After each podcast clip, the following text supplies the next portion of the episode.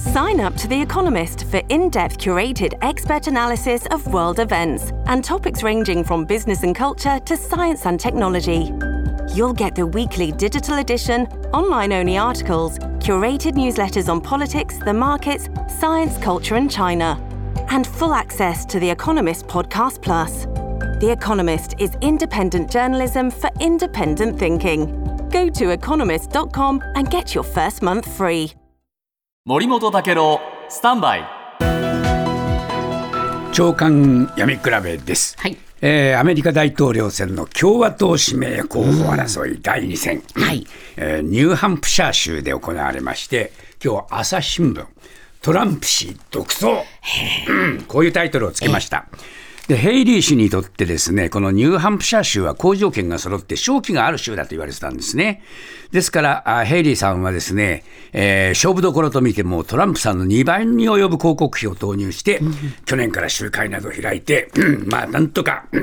うん勝機をおこの探った、はいしかし及ばなかったっていうんです。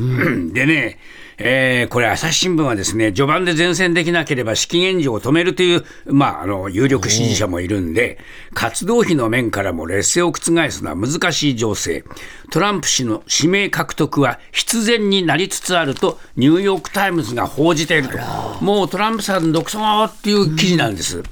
ところがですね、読売新聞はですね、えー不安も残したと言ってるんですね。でつまりえ54対43というこの票数の差ですが、10%程度だった結果は不安を残すんだと、こういうふうに言っています。でなぜかというとですね、これ、毎日新聞が書いているんですが、えートランプさんは保守派の70%には支持されたけども、穏健派の支持は25%、えー無党派層の支持も38%で、ヘイリー氏を大きく下回ってしまったと。しかも今後、トランプ氏には司法闘争が本格化してくる、あの連邦議会襲撃事件のあのこの裁判で、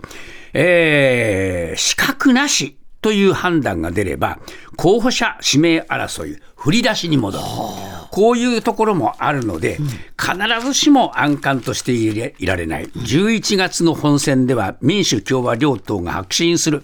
えー接戦州で無党派層がこれ、鍵を握るんだと言っています。